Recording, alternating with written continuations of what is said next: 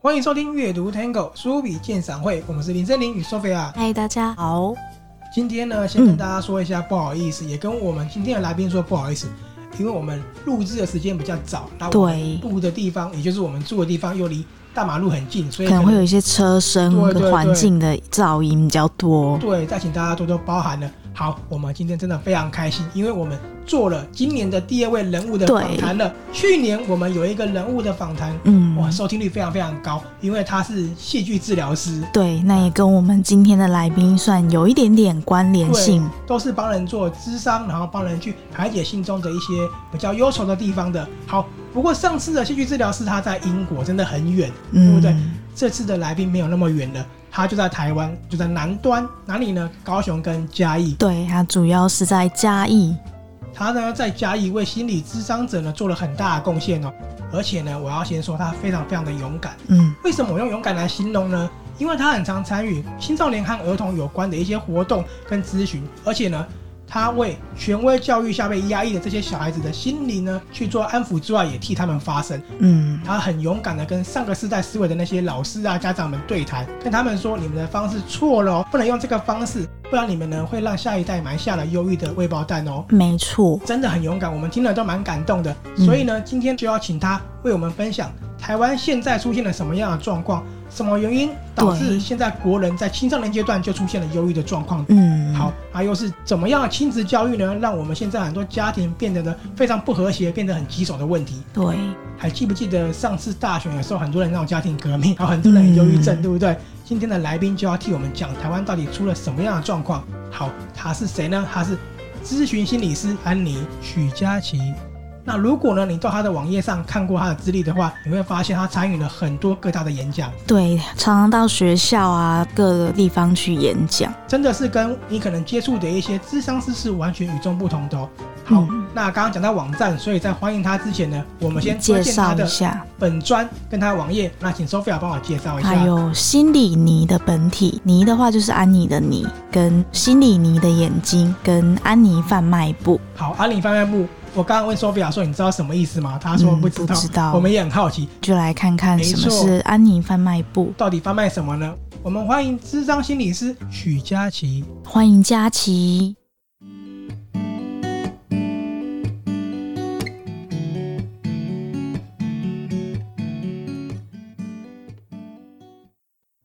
嗨，大家好，我是佳琪。在开头的时候呢，也介绍安妮她经营的网页跟粉砖嘛。对，我自己有在经营这些东西。心理尼的本体、心理尼的眼睛跟安妮贩卖部，这些主要都是以粉丝团的粉砖为主吗？对，它是粉丝专业为主。我实在很好奇，安妮贩卖部，哎，到底贩卖什么地方？我刚刚跟 Sophia 都一直蛮好奇的，因为我从小很喜欢画画，我有蛮多的作品。然后粉砖的话，主要是跟心理相关的资讯。那贩卖部可能会有我绘画的衣服的商品，或是贴图的商品这样。欸、真的很酷哎，佳琪，你本身也非常喜欢艺术。对，我本身很喜欢艺术创作。好，我一定要再一次提醒大家哦，佳琪就是安妮，她的专长非常广泛哦，不论是儿童智商、有青少年智商、成人智商都有。对，还有我们今天一定会谈到的亲子教育，你看涵盖的非常广。那刚刚有说她很喜欢艺术嘛？对，我有看到说佳琪你也在做艺术类的治疗，对，艺术治疗跟沙盘治疗哎，嗯。对，沙盘治疗、艺术治疗，然后儿童游戏治疗也是我其中一项专长。有发现你也有把它运用在治疗上面。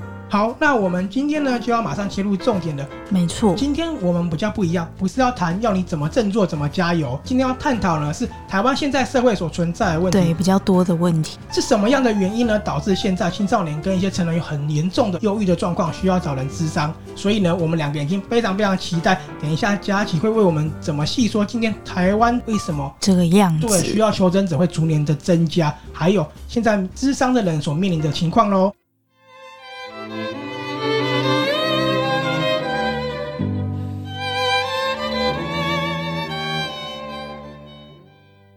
今天稍早之前呢，我们有跟佳琪聊到说，台湾现在面临的问题为什么会衍生出那么多需要智商的人？嗯、那佳琪有说，其实呢，他觉得我们在价值观的问题，我们很多人在家庭呢，一些父母呢，从根本的价值观上面就出现了很大的问题了。嗯、这也是佳琪说的，他觉得价值观是我们需要正视的问题，是很重要的。对，因为其实我觉得，基本上一个人的价值观会蛮决定一个人他想要做事做的方向，也就是他想要成为什么样子的人这件事情。包含我们现在的价值观，我们现在台湾很普世的价值观会在读书、课业还有求长进这件事情上面。有，我们非常感同身受。对，是。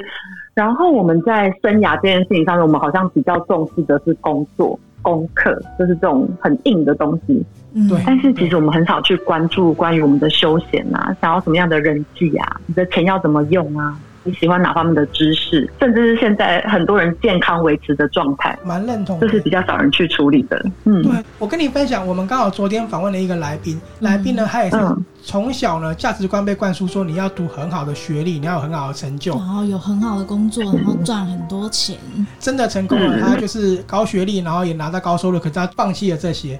因为他的想法跟你一样，是从小被这些价值观所框住，他完全不知道自己想要什么，也不知道自己开心的地方在哪里。是啊，因为我们其实这一辈也不止我们这一辈，其实我们蛮多人的价值观常常是承接上一辈的，或者这个社会的这些价值观。对，但是其实我们没有去咀嚼它，没有去经过消化，理解我们自己要的是什么，然后就不知不觉的，比如说工作应该要摆第一啊，结婚生子很理所当然啊，可是不知道为什么要结婚生子，对，或是。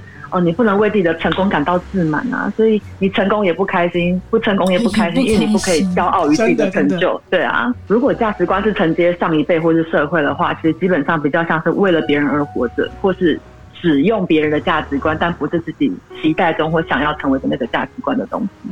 那我很好奇一件事，你有没有遇过父母因为孩子衍生出的家庭问题找你智商的时候，结果你智商后来发现？有问题的是出自于父母，是父母用错误的价值观去观望孩子，导致这样的情况呢？嗯，是啊，因为我们华人表达爱的方式，我觉得很特别，就是也不能说特别，就是我们为你好。对这句话，我觉得真的就像是一个监牢，讲出去之后，就等于是把那个人牢牢锁在里面了。是啊，可是这个是我觉得台湾一直很根深蒂固的问题。像我之前看了杨德昌的电影。独立时代，嗯，一九九四年的电影哦，里面还是出现了“我都是为你好啊”。那他这个对白呢，出现在情侣的讲述上，但是我觉得这个行为是出现在家庭、情侣或任何人都会发生的，对不对？是啊。然后你们会注意到，其实我们小时候，比如说你考试考得很好，表现很好，爸爸妈妈会说：“那我请你吃麦当劳。”好了，现在小朋友麦当劳已经不太稀奇了，可能会给一些好吃的、好玩的。用物质来表达爱，这是我们很常做的。或是另外一种，我们会用攻击来表达爱。会看到伴侣之间调情的方式，会是说：“哇，你这个小肚肚该减肥喽。”可是其实对方忧骨如柴，用否定的方式去，对对，用否定的方式，对，因为我们好像很容易用，我们越可以攻击这个人，对我们之间的关系越好。所以很多 buddy buddy 或是闺蜜之间也很爱开这种很恶毒的玩笑，来象征我们的关系是好的。会是这样。我身边很多朋友都有这样的情况啊，表面上大家都很开心在互损，嗯、可是我觉得其实心里还是会受伤。对，有一些那种话听了，心里还是会不开心。然后你还要假装很开心，嗯，你就慢慢还要觉得说笑笑就过去这样。对对对，就慢慢的一直被压抑，压抑久了就会觉得自己是不是好像没那么好了。对啊，我觉得听下来这个已经变成一种错误的方式去表达爱了。那我想问一下，这样的状况是不是也存在夫妻相处上了，然后就衍生出很多在婚姻上棘手的问题呢？嗯。是啊，这会存在很大的问题，嗯、因为这个表达爱的方式，你看，爱是一种舒服的感觉，可是攻击是一种痛的，被攻击不舒服的感觉。嗯，而你每次接收到一个爱的时候，就要同时防着一个攻击，那是很不舒服，又痛，但是又开心。所以当别人关心你的时候，好像用痛的方式，你比较可以接受。心里里面不是那么开心的，因为他有一点让自己很受伤。哎，对啊。所以这就变成说，有些小朋友小时候常对爸爸妈妈说：“好啊，你就这样做啊，我不管你啦。”你看我这句话其实很奇怪，因为其实你想要这样做就这么做，这件事情是给你自由度，拿到自由度应该是要开心的。可是我们不知道为什么拿到自由度都会很害怕，觉得不被爱了。因为爸爸妈妈在讲这句话的时候，他仿佛是爱，可是他绑着攻击，所以小孩子会有点突然，说我到底是被爱还是被攻击？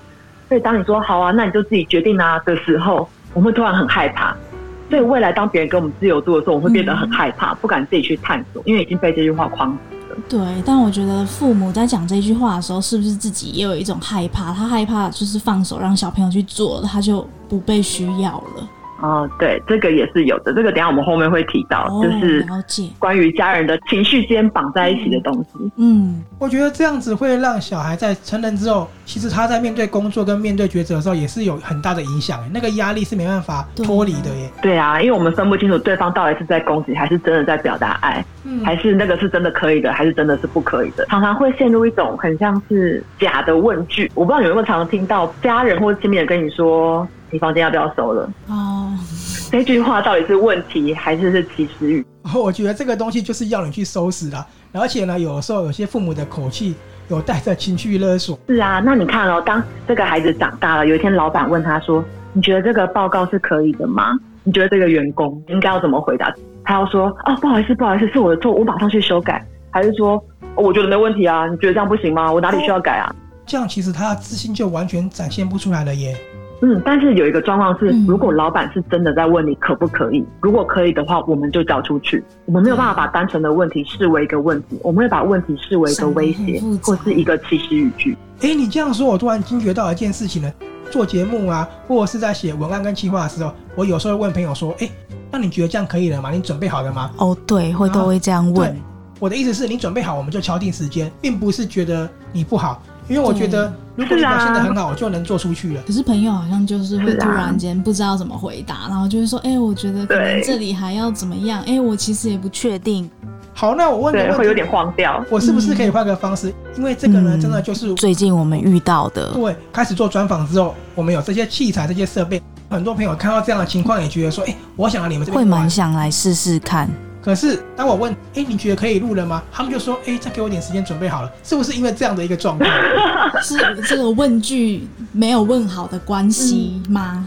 我前阵子还跟 Sophia 说，为什么有些人就退缩了？嗯，可能要换一个更聪明、更让人家舒服的问法。我好像被点醒的感觉，因为这个其实是我们的文化啦。因为我我演讲的场合啊，我发现很好玩一件事情。你在国小演讲，你如果问问题的时候，小朋友都说我我我选我选我。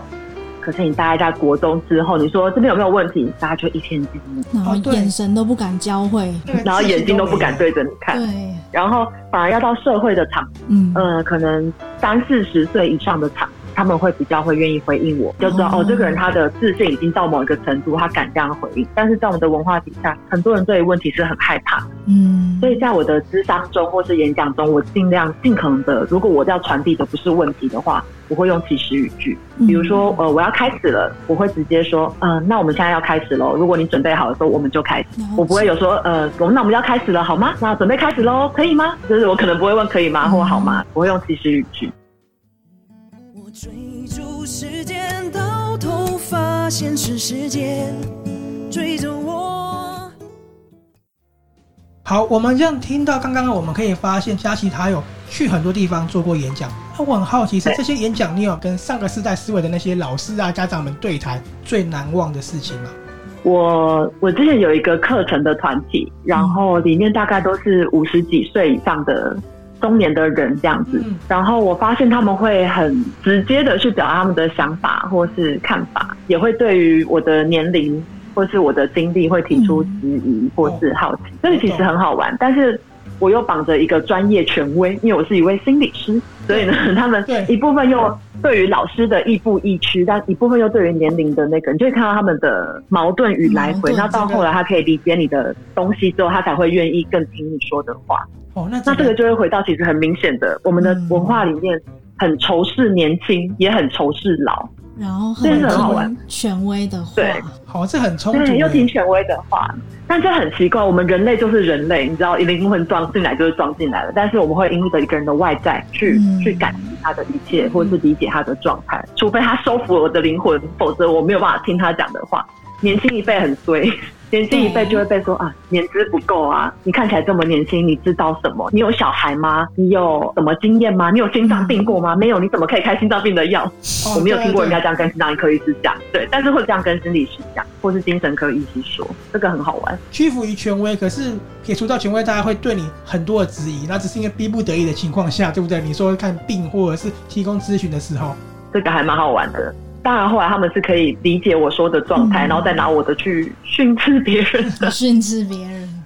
所以你既然讲到价值观跟爱，这个在台湾是不是一个很普遍出现、很严重的一个状况？华人社会普遍情况，我觉得价值观可能欧美啊，或者我们都有各自不同，我们绑着的价值观。嗯、那其实我觉得华人的价值观绑的比较多的，就会是物质啊、工作啊，还有我们的教育体系。我现在觉得教育体系没有纳入心理学很可惜，因为我们的教育体系现在都会以课业为主。对，一直以来。但是这个是啊，可是这个社会，我觉得已经不是。知识跟功课强就可以引导的社会，因为现在你可以在 Google 上 Google 到的资讯都不是值钱的东西了。对，你课本上可以查得到的，Google 上查得到的，那表示你觉得都可以被替代。现在的社会需要的是软实力，包含其他的智力。智力不是只有单一的读书，智力是多元论的。它不管在你的生活方面，在你的逻辑方面等等的。还有包含怎么过生活，我觉得现在慢慢有在起来了啦。但是在我这一辈，我觉得会过生活的人，或者愿意把时间花在过生活的人，我觉得还是相对比较少的。蛮多人会卡在对对工作之中，就是会很难找到那个平衡点。对啊，我觉得有点难，因为我们现在还是会以赚钱为导向，还有传统大家比较接受的工作为导向。好，我从刚才这样听下来呢，我觉得全部都还是跟价值观有很大的关系。怪不得佳琪有说价值观是非常非常重要，是我们必须要去重视的。那讲到观念，我就想到说，哎，有分老一辈跟年轻一辈，两辈的呢观念是完全不一样的。所以佳琪有没有遇到很多年轻的智商者跟你反映说，哦，他们一直以来都是被一个错误的观念、错误的价值观对待，然后导致他们很受不了呢？我觉得蛮好玩的。其实我我在现场遇到的是。呃，年长一辈的人会把他们的资讯套在孩子身上，而孩子会把他们现在新的资讯完全的套在年长者身上，但是两边很少有交流，我觉得是可惜的。年轻这一辈拥有的是新资讯跟创意，然后年长者拥有的是他们既有的经验，这其实跟脑部的发展也是有关系的，因为其实脑部的发展随着你年纪越长，你的思维越容易固化跟僵化，也就是比如说你常常从 A 点走到 B 点好了。你走久了之后，你就会认为那条路是对的，因为你常常走，而且常常走的是正确的，然后也都可以到达目的地。而年轻的一辈，他们可能用不同的方式去找到新的路，仍然可以从 A 点走到 B 点，而且可能更快。但是因为年长者他们曾经走过的那条路是很顺的，所以他们很难去换到另外一条路。这跟我们的发展是有关系的。可是我们现在发展，不论是整个社会体系跟你讲的资讯的爆发，其实真的是完全不一样的。而且我很认同你刚刚说，我们现在很多所学的网络上可以去找到了很多东西，趋势一直在换，一直在取代。这个是很多人面临的一个状况，对不对？嗯，我认为你你唯有把你自己创造成一个没有办法被取代的，也就是你的东西是你可以自发性的。但是我们的孩子，我们这一辈很多人也不止我们这一辈，我们被灌输太多观念。嗯包含要工作、要读书，那很多自发性的、创造性的东西会被限缩，因为我们的思考只停留在啊，该工作啊，该往这边冲，那其他方向的刺激变少了，久了那些刺激也就没有了。嗯，所以很多人一边工作，可是对于生命是没有意义感，然后也觉得很无聊，然后日复一日的感觉，这是很可惜的。这个是不是也跟现在台湾很多上班族他的忧郁症比例是偏高有关？是啊，其实我现在有点不太确定是。呃，现代才忧郁指数偏高，还是我们现在比较愿意承认忧郁这件事情存在了？我觉得你讲没有错，因为呢，我们从以前其实对忧郁症这样的资讯是非常不了解的，自然在学生时期有发病的状况都不会去重视，或是以前的人他不好意思、不愿意去看医生，或是他也没有这种观念，觉得说我应该要去求助。不会去重视这个问题，而且甚至之前还有人说忧郁症是不满足嘛？我觉得这个还是蛮荒谬的。忧郁症绝对不是不知足，忧郁症它的状态是因为他的大脑出了一些状况，让他的那个快乐激素没有办法很稳定的发挥，所以这是需要就医跟用药，然后让。情绪回到一定的水平，不然当你觉得忧郁的时候，对，你会分不清楚是你的情绪让你忧郁，还是你的大脑让你忧郁。对，然后可能就是透过药物帮助回到正常一点的认知以后，才可以再透过智商再解决自己更进一步的问题。不然，我觉得在那个忧郁的时候，真的是，嗯，要怎么讲，真的非常无助。其实忧郁这个状况，我们大家都经历过，就是很低落的时候就是这样。嗯、那忧郁症的人，其实就是在这个状态下停得更久，那他的情绪代谢更慢，更难去运作这件事情。所以透过药物让他的情绪舒服一点之后，他比较有机会用比较松的状态去面对眼前的困难。我还没想通，怎么转眼就轮到我，情独自承那我蛮好奇一件事情的，刚刚有说会造成这样的情况呢，是因为错误的价值观跟错误的爱对待所造成的。那这样子形成阴郁的患者呢，需要咨询的人呢，他的区块是分布在哪里呢？是？上班族、父母还是学生，还是说比例都是蛮高的？应该都有。其实忧郁的话，其实你大概从国中开始往后走，就都有机会走到那个位置。嗯、对，因为其实你青少年发展的时候，你的情绪就开始波幅会比较大一点，然后你开始会感受别人的感觉，嗯、然后你开始重重视同侪，嗯、对，开始重视朋友、重视家人。我们国小还可以很自我，因为我们的情绪还没发展到那个位置。但国中之后，我们开始情绪是发展。野兽哦，现在有听到垃圾车经过，非常的有临场感，真是对大家不好意思。对，不好意思，因为我们刚刚有说这边比较嘈杂，也跟大家说声抱歉。好，那这里呢，我们就先休息一下。接下来呢，佳琪还会跟我们分享，在权威教育体制下呢，会对孩童的心灵造成什么样的影响？还有，为什么心理学需要更早纳入学校教育呢？再来，大家还记不记得上次大选的时候，把造成两边的世代对立的非常严重，是什么样的状况导致那么棘手的问题呢？我们休息一下，马上回来哟。被强迫累积回忆，也不是我愿不愿意的问题。是好的坏的一起，强着在我脑海占有一席之地。这世界的冷漠，内心的野兽。那这个是不是就跟你之所以会投入青少年跟儿童的咨商有关？因为你觉得能够尽早为他们心灵上做一个有效的开导跟舒缓呢？是啊，其实我我还蛮喜欢服务儿少的案主。哎、嗯，那个圣令跟 Sophia，你的台语是可以的吗？可以，可以，OK，可以哈。我不知道你有没有听过有一有一句古早的话叫做“无耳无嘴”。哦，就是说小朋友口无遮拦的意思。嗯，他说小朋友你可以有耳朵，不可以有嘴巴。对，就是无耳无嘴。对，就是说哈，你都听得到。都看得到，可是你不要乱讲话，嗯、你什么都不能说。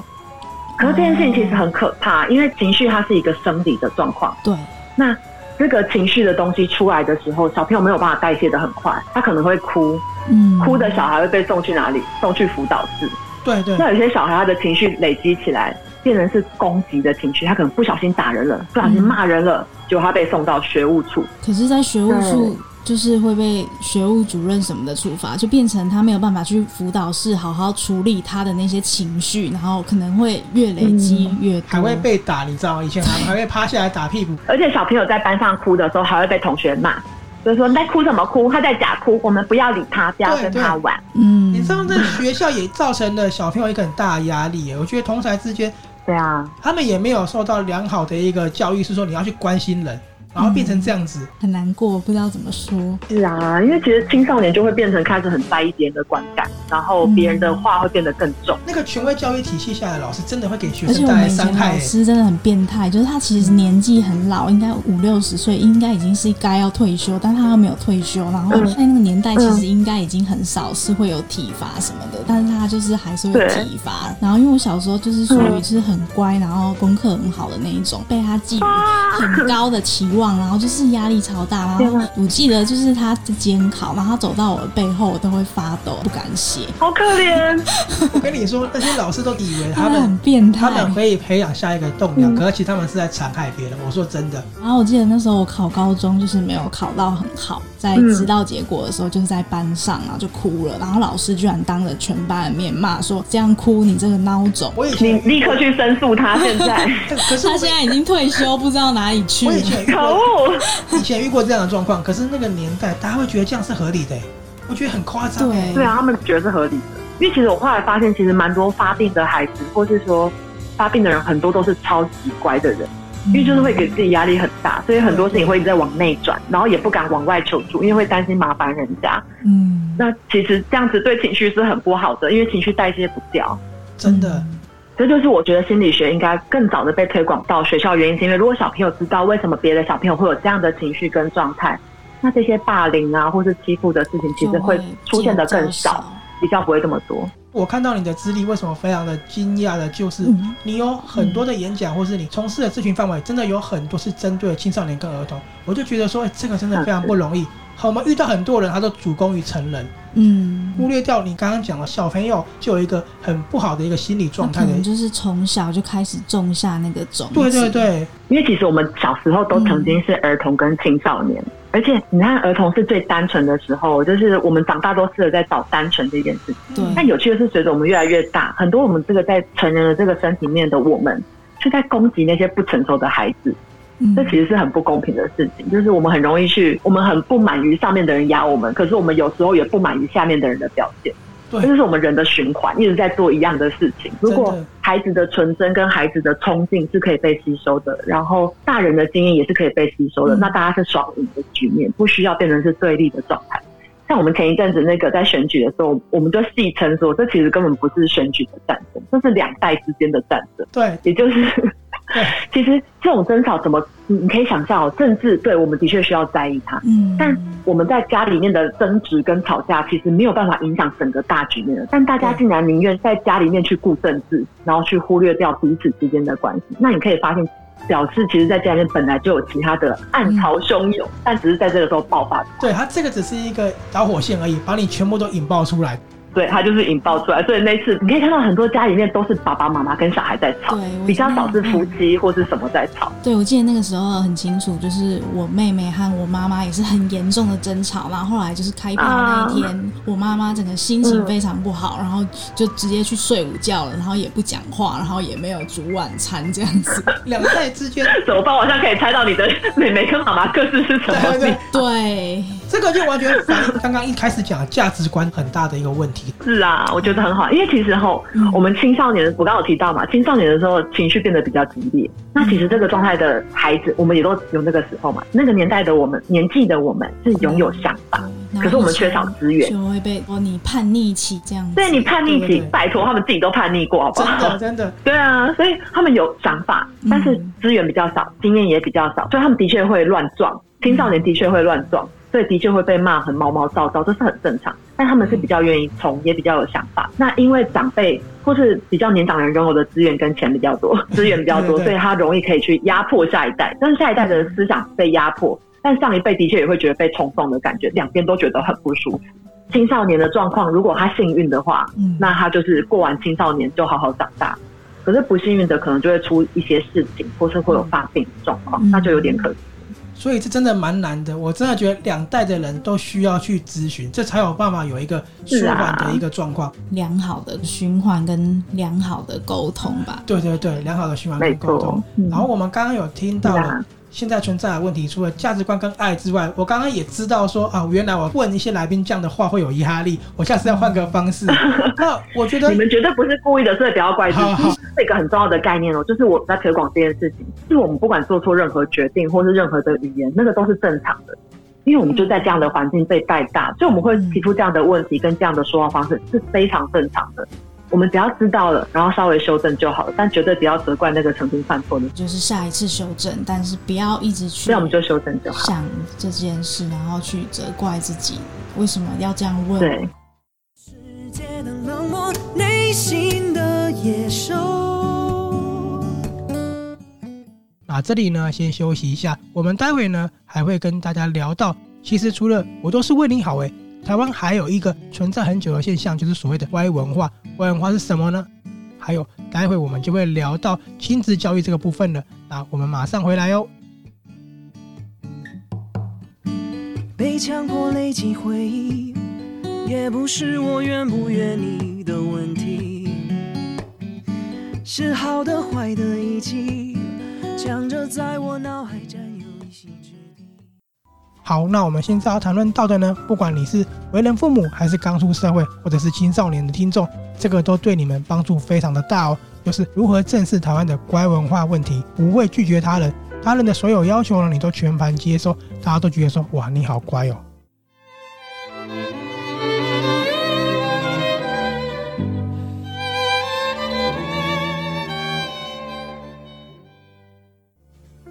好，因为我们刚刚有说，我们受到的是一个可能不好的爱，或是错误的价值观。那我们在接受的时候，像我是一个不会拒绝人的人，很多人跟我说做什么事的时候，或者什么想法的时候，我都说好。其实我并没有那么开心。那在心理咨询上，是不是有人会因为这样子，然后找不到出发管道，也不懂得拒绝，而让自己陷入到一个很郁闷的状态？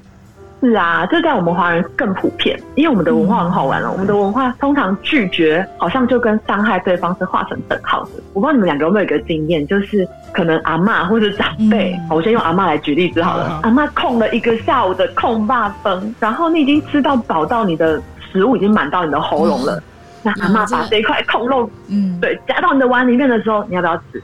嗯，这个蛮有经验，这个每个人应该都有，就是我可能是那种真的还是会吃的人。我也是拒绝，好像对他们不礼貌，会因为这样子怕对方难过。阿妈这么用心，然后控了一整个下午。对，阿妈的用心，所以我们会很在乎阿妈会不会因此而受伤，所以我们就会吃，嗯，我们就不会拒绝。于是乎，下次阿妈就会塞两块给你。对，而且 阿妈就会觉得说，呃，这是我孙最爱吃的，下次控多一点。对，乖孙真的好喜欢，每次来都要煮这个。他出去还会跟人家说，我乖孙熊爱夹外控骂崩。我觉得很多人在学校也怕跟同学的感情不好，接受同学提出的要求，或者是在工作上、职场上都会这样。对。你在拒绝别人，涉及两个状况，一个对方可能是真的好意，像阿妈，我猜他就是真的好意。对对对，嗯。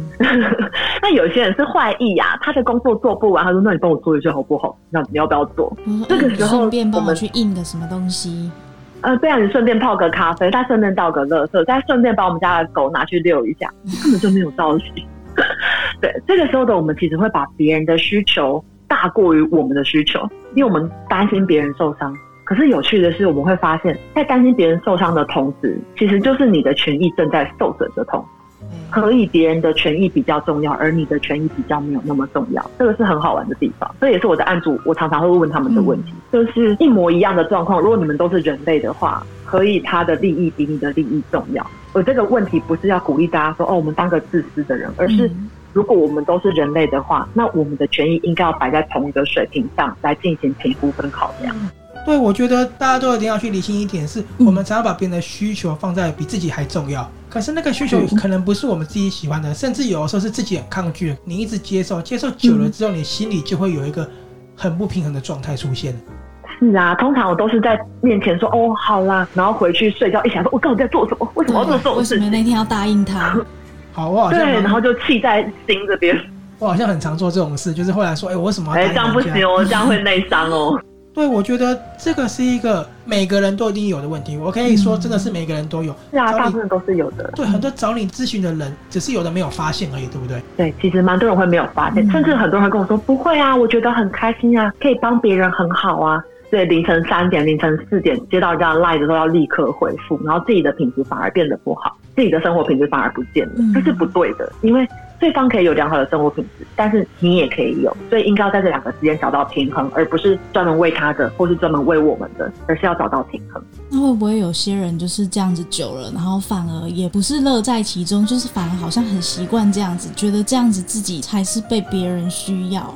哎，好像有可能。对，有些人会认为是这样子才是被需要，嗯、但是有趣的是，一个人的存在不需要建立在别人状况之下。嗯，我这边有一个想法是，嗯，拒绝这件事情啊，是不需要理由的。你光是存在成为一个人，你就应该要值得被爱。你光是成为一个人，你就拥有基本的权利。所以你本来就有权利去守护你的东西。拒绝是不需要理由，当然你想要给很好也可以，但是你光是成为你自己，你就有资格也有权利去拒绝别人。当然，除了智商啊、商人啊，或是法律以外，你光是成为你，就是有资格做这些事情。而且我觉得，就是一个人他本身的存在，也不是建立在别人的肯定上面的。是啊，那就会回到我们的那个乖文化，我们就是很希望要看起来很乖，要符合社会的价值观。但我觉得，如果你想要你的孩子乖的话，我会很害怕。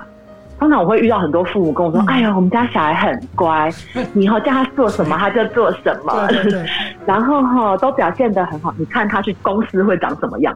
就是别人叫他做什么，他就做什么。对，任何不合理的，他都扛下来。想想，我就会问他，可怕，这很可怕。我就会问说，这是你要的孩子未来的生活方式吗？嗯、孩子乖的时候，其实不能太开心，乖是很可怕的一件事情。嗯对，我跟你分享一下，因为我最近看了一本华文的文学，叫做《佛罗里达变形记》。其实它里面讲的呢，就是你说的这个状况。但是它的时间背景在更早，在九零年代，所以那时候可能对于错误的价值观或是一些压力还没有去正视。里面就是讲说，小朋友备受期待，这样是很乖的。然后呢，他们以后会有很大的出息，可是却造成他们很大的阴影。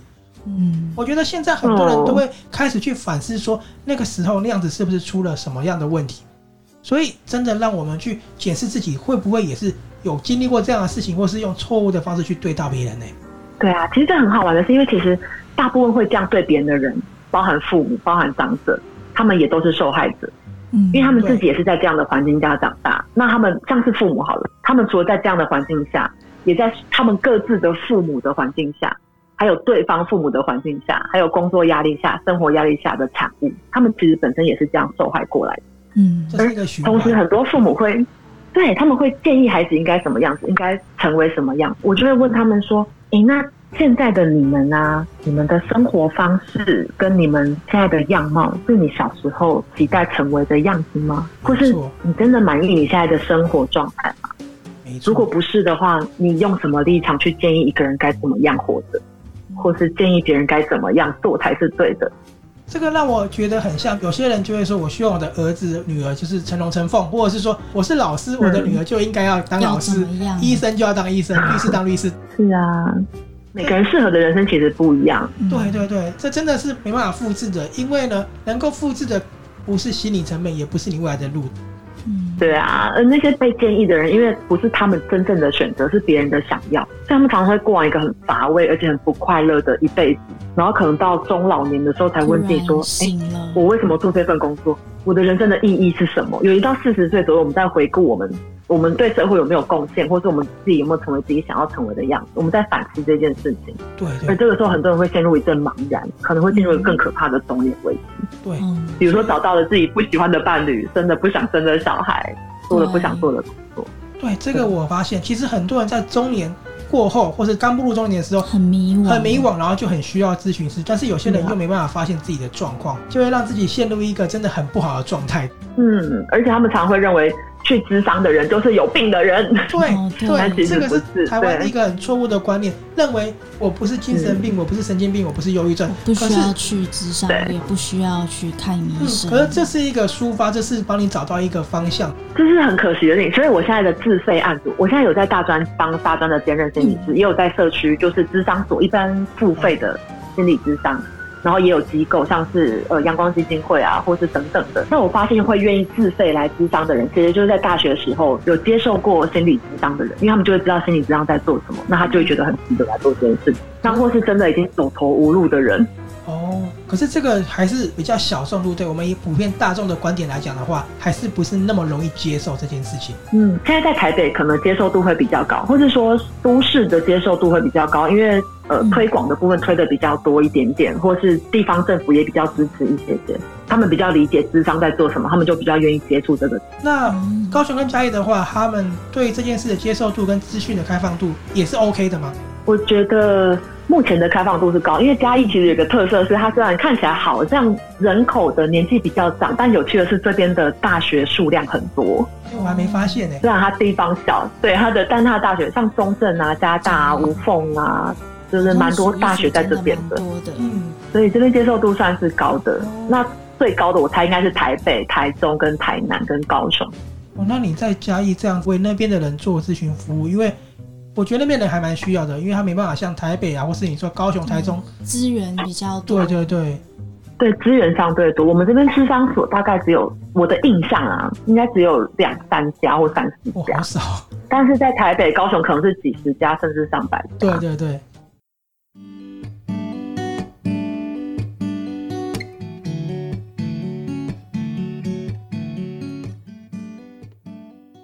好，我们现在聊到的呢是有关于亲情啊，有关于家庭上面的价值观跟爱。不过我觉得讲到爱，我今天呢稍早跟佳琪聊到的时候，有说爱最可怕的也是最麻烦的，大概是两个人的感情上。我们在看到新闻，常常有些亲密关系上面会有一些非理性的对待，这个新闻常常发生。甚至有些人学历是很高，可是他遇到这样的情况的时候，他的理智线就断了。是啊。这就是我们说的智力，不是只有读书这个智力，智力要分很多种。我们不开始训练只会读书的小孩。真的，我可以问你吗？就是有没有人找你智商，是因为他遇到了恐怖情人，他有很大的压力，不知道怎么办的？有啊，很多啊，有一些是偷打钥匙的啊，有些是分手后跟踪的啊，有些是等门的啊，有些是同居无处可逃的，都有。这样的情况在台湾应该也蛮常见的哦。嗯。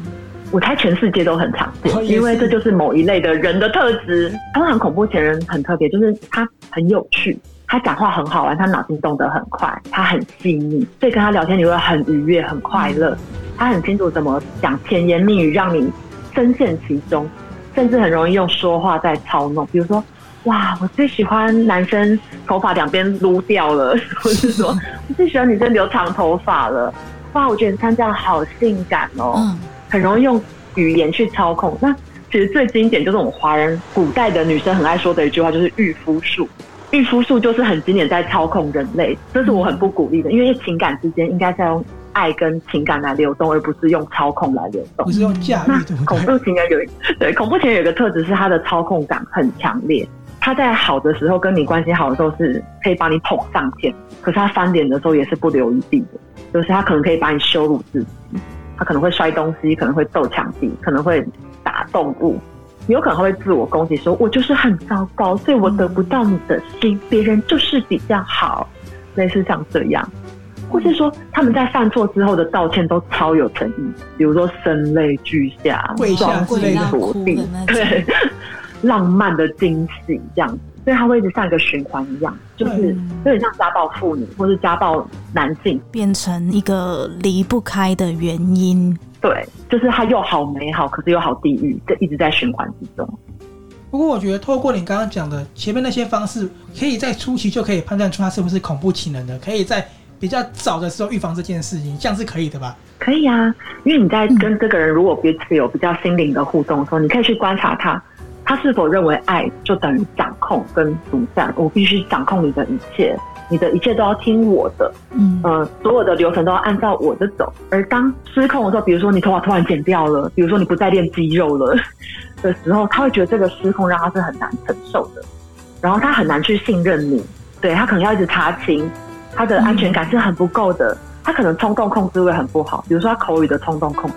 在生气的时候就羞辱人啊、骂人啊，脏话，或是控制不住的肢体的攻击，这样。恐怖情人这样的状况，他是有办法去接受心理咨询的吗？这是可以的，因为其实大部分的恐怖情人自己从小就是个受害者，嗯、通常他们的父母可能也很掌控，哦、可能说你就出去啊，出去就不要回来啦，你自己选择，你自己负责啊，类似这样子的父母，那就很有可能会有这样的孩子，哦、所以他通常被拒绝的时候，就像前面讲的。我们会误以为拒绝等于伤害，所以通常这种恐怖情人被拒绝的时候，他就认为被伤害了。哦，而这个时候他的伴侣常常会觉得：天哪，我要救他。可是其实这样的人需要的不是一个救世者，就是我们不要去当那个关系中的救世者。他需要的是被专业好好的咨商跟疗愈。哎，所以其实找你咨询关于感情上的人，本身就是恐怖情人的也有，跟遇到恐怖情人的两种也有都有，加害者跟受害者的都有。那哪一个比较棘手啊？其实两边都是差不多的，但是如果你要说棘手的话，我会觉得是受害者的原因是因为我会担心他的生命，担心有自伤伤人或者法律的风险。这个时候我会比较密切的去理解或留意他的安全状态。基本上，我觉得在社会上很多，而且很多是隐性的，可以透过佳琪前面讲的方式去观察他是不是有这样的征兆。那如果有这样的征兆的人呢，我觉得啦，你可以早点放手，或者是呢，你真的很爱他的话。找咨商师去看看你要怎么做。对对对对，这是比较好的状况。比较伤心的是，通常在这个状态底下，啊，就是爱的卡惨死，就是其实很多人离不开关系，一部分是他也很爱他。对对对，我们有说到说，很多时候是因为他爱，所以心软了。这个真的是很难去做的一个决定。是啊，所以其实这个状况下，最好的是他跟越多人讨论越好。越多资源介入越好，对，一部分也可以松动他的认知的脉络，另一部分也可以他让他一直重新整理这段关系对他的意义跟价值是什么。如果他非得停在这段关系的话，提醒他一件事情是不要害怕报警，因为报警的话是可以保护他的生命安全。他的这位情人也有可能会伤害到他自己或是别人，所以越可以去分散这个风险，越多资源介入的话，两个人受到帮助几率会越高。受到危险会越低。那如果通常他还是学生的话，我就会建议至少到学生辅导中心，因为现在大专都有规定一定要配额，就是专任的心理智商师在里面。那那是免费的资源，很划算，所以我很推荐大学生、研究生、博士生赶快去使用。一般人都很害怕报警嘛，如果是以学生来讲的话。是啊，所以通常其实心理师或是医护人员，就是只要是医事人员，我们都有法定通报的规定。嗯，那教育人员也有，所以我们遇到这些状况的话，我们会在协助案主安全的状况之下进行通报。嗯，刚刚讲啊，就是有关于情感跟恐怖情人，那前面也讲了价值观跟爱。感情不只是对情人吗？亲子之间的感情是不是更棘手？因为他每天都生活在一起，这样的遇到的状况基本上很难去改善，对不对？所以可能从小到大那个绑在一起的时间已经太长了、太久了，变成那个模式已经很固定。尤其是家庭是每个人都一定会遇到的一个状况，不论是你在这个家，或是你最后跟别人组成家庭，你有小孩了，其实都是很难解的一个题。这是啊，所以我之前听过一句话，我很喜欢这段话，就是你一定要好好的先离开，才有办法好好的回家。也就是在这个脉络里面太久之后，一部分是很多事情似是而非，然后有些事情你会觉得太理所当然。一旦你跟这个家庭的关系架构太密切的时候，很多事情会变得盲点。或者你会气得很莫名其妙，或者难过得很莫名，你必须让自己先好好的离开家之后，你才有机会去回头审视这个家长的是什么样子，然后让你受伤的、让你赋能的、让你有能量的跟让你减能的各自是什么。当你整理完之后，你才有机会好好的回家，再去面对这个家庭。那离开是指说实质上的离开，还是说，比如说好好的出去工作个几年？对，比如说好好去旅行一阵子。也就是你在这个里面，你跟人靠得太近的时候，你没有办法去厘清那是你的情绪还是别人的情绪。嗯，有时候我们过度的在承担父母的情绪，或是兄弟姐妹的情绪。比如说我的父亲就是很权威型的人，那我会想要反抗这个权威，但我小时候的我是没有能量的，所以我刚有说必须要先离开家，你要离开那个让你害怕的环境，或者离开那个会限制你的地方。你比较有机会去自由的发挥你的想要，嗯，然后去讲出你真正想要思考的东西跟成为的东西。所以离开家这件事情对我来说很重要。哦，对。那我们心理学上有一个字叫做亲职化，亲职就是父母这个亲职的亲职，亲职化。对，亲职化指的就是啊，其实我们大部分的孩子都这样，就是很多孩子从很小就要开始当大人，对，也就是小朋友。比如说爸爸妈妈在吵架，有时候我们小朋友就被迫要选边站。比如说爸爸跟妈妈吵架，哦，妈妈好可怜哦，我要照顾妈妈。所以有时候我们就会跟妈妈形成小联盟，来攻击爸爸或是对抗爸爸。嗯，有。但其实有些时候华人的男性很衰，那个衰是因为他们被训练的不习惯去表达语言或是表达情感，以至于这些东西都被忽略掉。但其实有些时候你会发现，因为女生是比较关系导向，男生是比较任务导向。那他比较难去表达情绪的时候，他在这个部分就会成为弱势，因为他的情绪的弱势跟思维的弱势会没办法被看见。那长大之后才发现说，哎呦，其实爸爸蛮衰的。如果我的伴侣是像我母亲一样的人，或像我父亲一样的人，我或许会用跟我的父亲或母亲一样的方式在对待那个伴侣。你必须要离得够远，才有办法看清楚整个面相。嗯，那很多小朋友可能国小就要开始安慰爸爸，或是安慰妈妈。那太早从小孩变成大人的角色，那我们就会称为亲子化，也就是他开始在做大人该做的事。他没有好好的当小孩，这个现在在台湾的家庭上很常见诶，尤其是北部，或是在古时候更常见。以前会用物质表达爱，不是没有原因的。会用物质表达爱，是因为在我们父母的那个年代，其实物质是很难取得的。所以当他愿意给你物质的时候，那真的是一个爱。对，所以他们会习惯用物质来表达爱，所以他们本身也是一个受害者。他们那个时候比较不重视心灵层面，所以他们只要。被要求要做事情要什么，那父母就是供给他们吃饱睡暖，呃，穿暖，然后吃饱就好了，最好这样就好了。所以那是他们的被教爱的方式，这也是为什么很多父母会用物质来表达爱，因为他认为那真的是最爱的方式。其实我听到现在，我觉得这不是古时候，这可能到九零年代，甚至两千年都还是这样这样的状况。搞不好我们现在其实很多家庭都这样子哎。对呀、啊，其实小时候对，但现在比较追求，比如说我们假日比较容易带孩子出去玩。比如说，我们比较容易叫我们的孩子叫宝贝，但是我们很难叫我们的父母叫宝贝，或者说我们爱你，爸爸妈妈我爱你。哎，对，这个在我们的年代比较容易发生，比较难表达。那在爸爸妈妈那个年代比较难。所以其实亲子教育这个部分，在你的心理咨询是占很重要的一个层面，对不对？对，因为其实我蛮多的演讲是对父母，还有对导师。还有对辅导老师的原因，是因为我们就是在这样的体制下长大的，所以我们很容易用攻击，像我刚刚说的攻击来表达爱，用物质来表达爱，甚至是用恐吓来表达爱。恐吓就像说，你再不努力吼，你看到时候吼。你出社会后就被人家什么打在地板上啊，或是没有什么用处啊？嗯，你竞争就没有啦。对，小时候常常听到这种、嗯、说，你再不好好读书，你以后可能就跟那个乞丐一样之类的，根本就是恐吓嘛。天哪，吓都吓死了！真的，我，我有一个案主啊，他跟我说他很想要死亡，然后我问他说是什么让你想要死亡这件事情？嗯、他说。我妈妈跟我说：“你现在再不努力的话，吼就被朋友拼，就被同学拼过去了啦。你如果出社会，吼你不加强你的竞争力，吼你就完蛋了啦。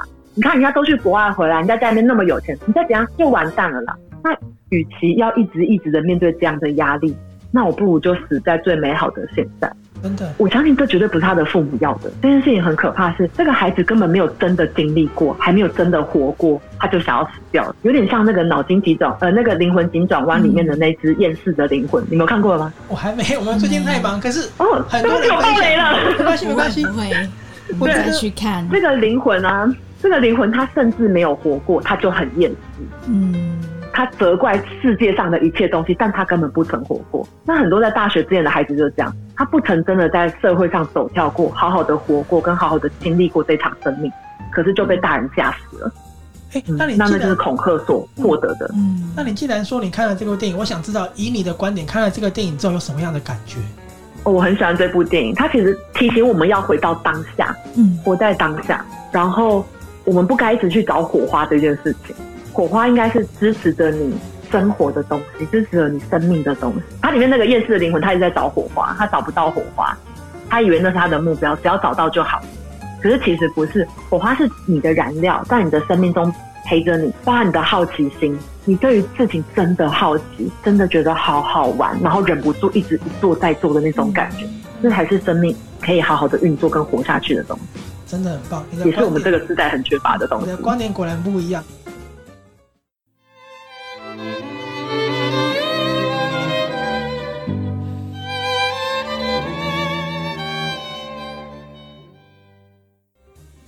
好，听到现在呢，我们可以知道佳琪他前面有说他非常重视青少年跟儿童，因为青少年跟儿童呢，他们一直受到了不好的价值观、不好的爱去对待，所以呢，他为他们的心理上做一个纾压。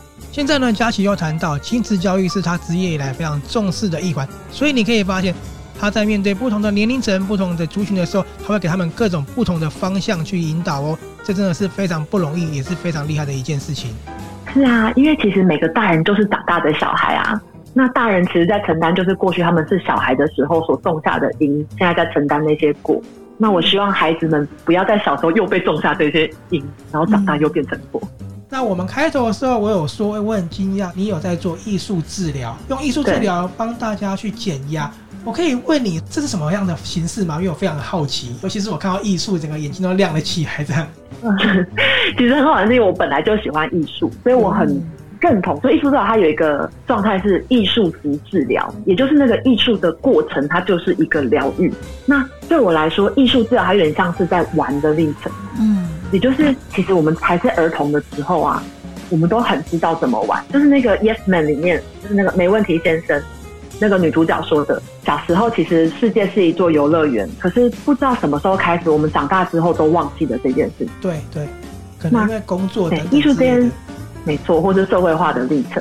艺术这件事情，我会期待人在这个艺术的历程中是回归到一个比较孩子的状态。那他当然有分很多学派啦，我的学派是以荣格为一个基地，也就是我相信他是有潜意识在引导的东西。哦，你们在灵魂急转弯也会看到那个荣格哦，他也有担任厌世灵魂的那个 心灵导师。他说：“我和我的潜意识都讨厌你，就是讨厌那个小灵魂。”但我好奇，我觉得很可爱，你可以看一下。如果我要接受艺术治疗减压，我要透过什么样的方式吗？就是是要有一些媒介，你你可能要找心理师。嗯，然后艺术治疗其实很多很广哦，它包含有舞蹈的、有音乐的、有沙盘的、有绘画的、有粘土创作的、有园艺的。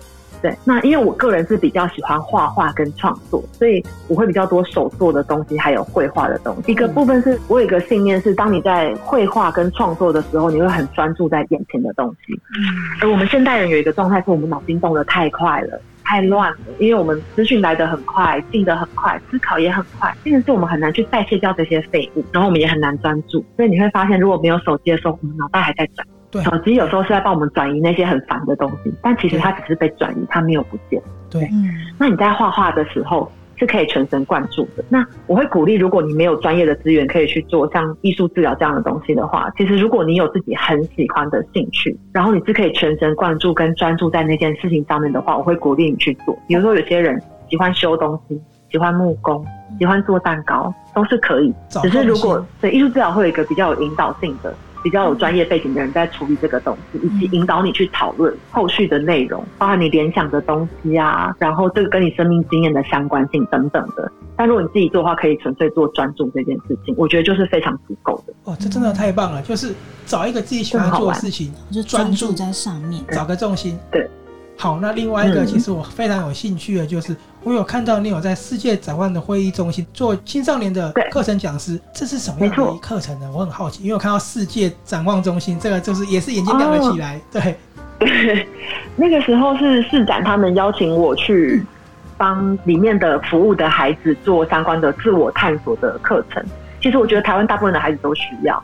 那因为市长的孩子，他可能会有一些脆弱家庭的背景，我们会更想要去协助他们整理家庭可能造成的影响。家庭这一块在他们的成长过程中，或是这个脆弱的背景在他们成长过程中对他们的影响是什么？嗯，还有他们对自己的自我的定义是什么？自我的效能跟观感是什么？然后我们通过课程中会再去更审慎的去筛选出我没有需要进入更深一步包含智商的孩子，这样。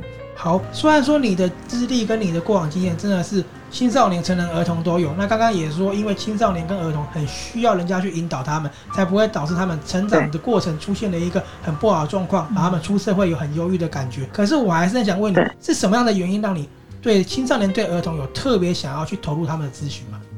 嗯，其实我大概是。二十五岁之前的人，我都会很想要投入哦，真的。对，因为其实二十五就是我们的情绪啊，发展到完全的好，也就是你的大脑完全长好，大概是在二十五岁左右。嗯，所以你会发现，在高中，对你的大脑的情绪那块的调节能力等等的，才会完整的长到好。所以很多人很容易在大学这段期间，跟刚踏出社会，大概二十几岁这段时间，很容易会有发病的状况。哦，所以代表二十五岁之前，我们都还在发展，那你是不是也是蛮脆弱的状态？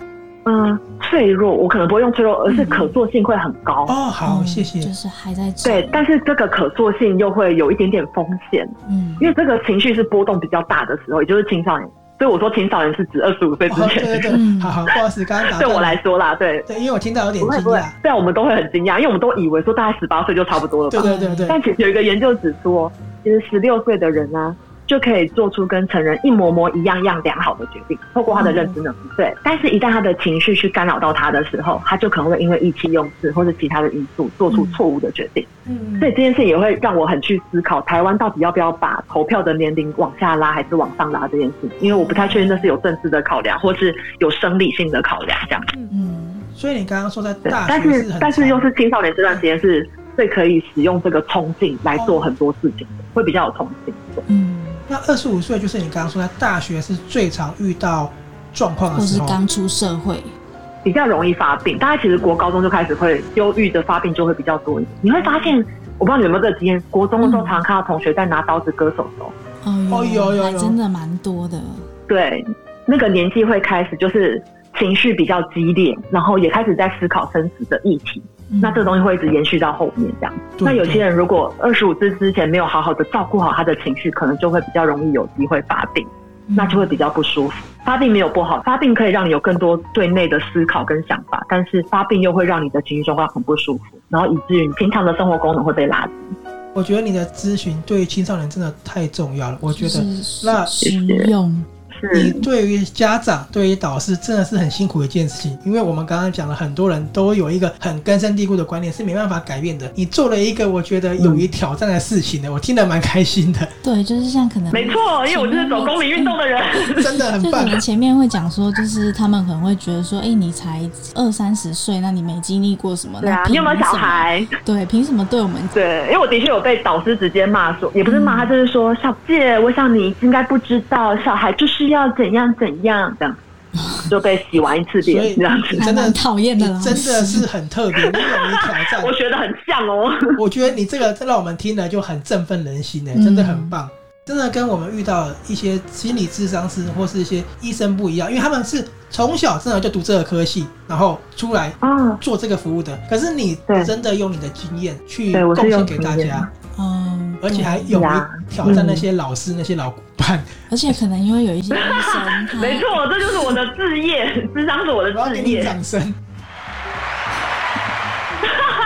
欢欣鼓舞，好被激励了。哦，我刚刚是要说，因为有一些医生，他可能就是从小是功课很好的那种乖小孩，所以他就是一路也是这样上来，顺顺利利的。所以他有时候我觉得其实没有太多同理心可以去体会你。像我从大学就是读辅导咨商，就是四年，嗯，研究所要读三年，嗯，然后才能够再去考证照。哦所以我们受的完整的都是口语的治疗训练。哦，那你这个一定要多帮你曝光。我今天有跟手表讲说，你的演讲超多，我没有看了很多。对，那个经历真的是一长串这样。我们下次可不可以做一集，你跟我们分享你演讲的东西？谢谢你们愿意听。好，非常的谢谢佳琪。他今天呢，为我们分享了很多很重要的事情，比如说我们现在台湾的家庭上一直有错误的价值观，还有错误表达爱的方式，当然还有我们刚刚说的。乖文化，因为不懂得怎么拒绝别人，嗯、可以透过这些呢去检视你自己是不是遇到相同的状况，嗯，或者是你用不好的方式去对待别人。那还有就是我觉得讲得非常棒的亲密关系的非理性对待，虽然说我没有遇到啦，嗯、但是。这个过程你要去看看，你就是遇到恐怖情人，或者是你要很认真的检视自己是不是也有可能潜在恐怖情人的因子在里面，是不是一直想控制别人？对，那还有很重要的，我们以后都一定会遇到的亲子教育的困难。这个一定会遇到，不要以为说如果你喜欢同性也不会遇到，因为现在也是可以结婚了，对不对？小孩，嗯，文明苦果共同分担。对对对，这个讲的很好。那我还是要请 佳琪为我们再介绍一下自己，你为我们介绍一下你自己有什么样的经验，然后你自己负责什么样的咨询，好不好？好啊，我再跟大家介绍一次哦。我们很多在台湾的时候会听到心理医生，那这有一个小科普，就是台湾是没有心理医生的。台湾只有身心科医师、精神科医师，还有心理师。对对，所以我的工作就是心理师。那我目前的专长主要是谈话性的治疗，一般的口语智商，包含成人啊、儿童啊、青少年，或是创伤相关的案主。比如说，我现在有服务烧烫伤的烧烫伤的案主。还有严准的案主，那我目前会用口语治疗啊、艺术治疗、儿童游戏治疗等的进行物谈。如果大家有好者跟心理相关的主题，可以私讯给我。好，那如果蛮多人好奇同一个东西的话，我可能会集结一次，把它画成一个画图，或是变成粉丝专业的某一个主题这样。好，所以欢迎大家跟我联系。那联系你是要联系哪一个粉专吗？还是都可以？就是心理迷的眼睛，然后许佳琪智商心理师，其实只要打许佳琪智商心理师就可以找到我了。好，非常谢谢许佳琪安妮呢，为我们带来那么好的访谈。那还呢，粉丝团我再跟大家介绍一次，是心灵的本体，心灵的眼睛。还有，如果你喜欢艺术的话，有安妮的贩卖部，因为他很喜欢做艺术，而且他也有做，对，他会绘画，他也有做艺术治疗哦。好，那大家有没有发现我们今天的节目呢，放的衬乐有不太一样哦？对，跟平常很不一样。是佳琪非常喜欢的歌曲，嗯、我们就请他为我们介绍这一首歌。好，这首歌呢是我喜欢的歌，叫做《而立》，是韦礼安的歌。韦礼安他在这次的专辑里面呢，有比较多在讲跟生命有关的事情。那《而立》这首歌是他在面对三十岁上下这个时候呢，他在讲生命的经验。他有一句话叫做：“如果我足够幸运，呃，我已混过三分之一的生命。”也就是他在看这个生命的历程。所以，如果有兴趣的人的话，可以去查他的歌词，我觉得是很有意义的。那他其他这张专辑里面的歌也很推荐去听哦。这首歌呢就是韦尼安的而立嗯。同时佳琪也非常推荐他整张专辑的其他歌曲哦。我们是阅读 title 书比鉴赏会。今天呢就在这首歌跟大家说再见了我们下次见喽。拜拜。拜拜。请自己保重自己的生活好好过。但我还没活过怎么知道怎么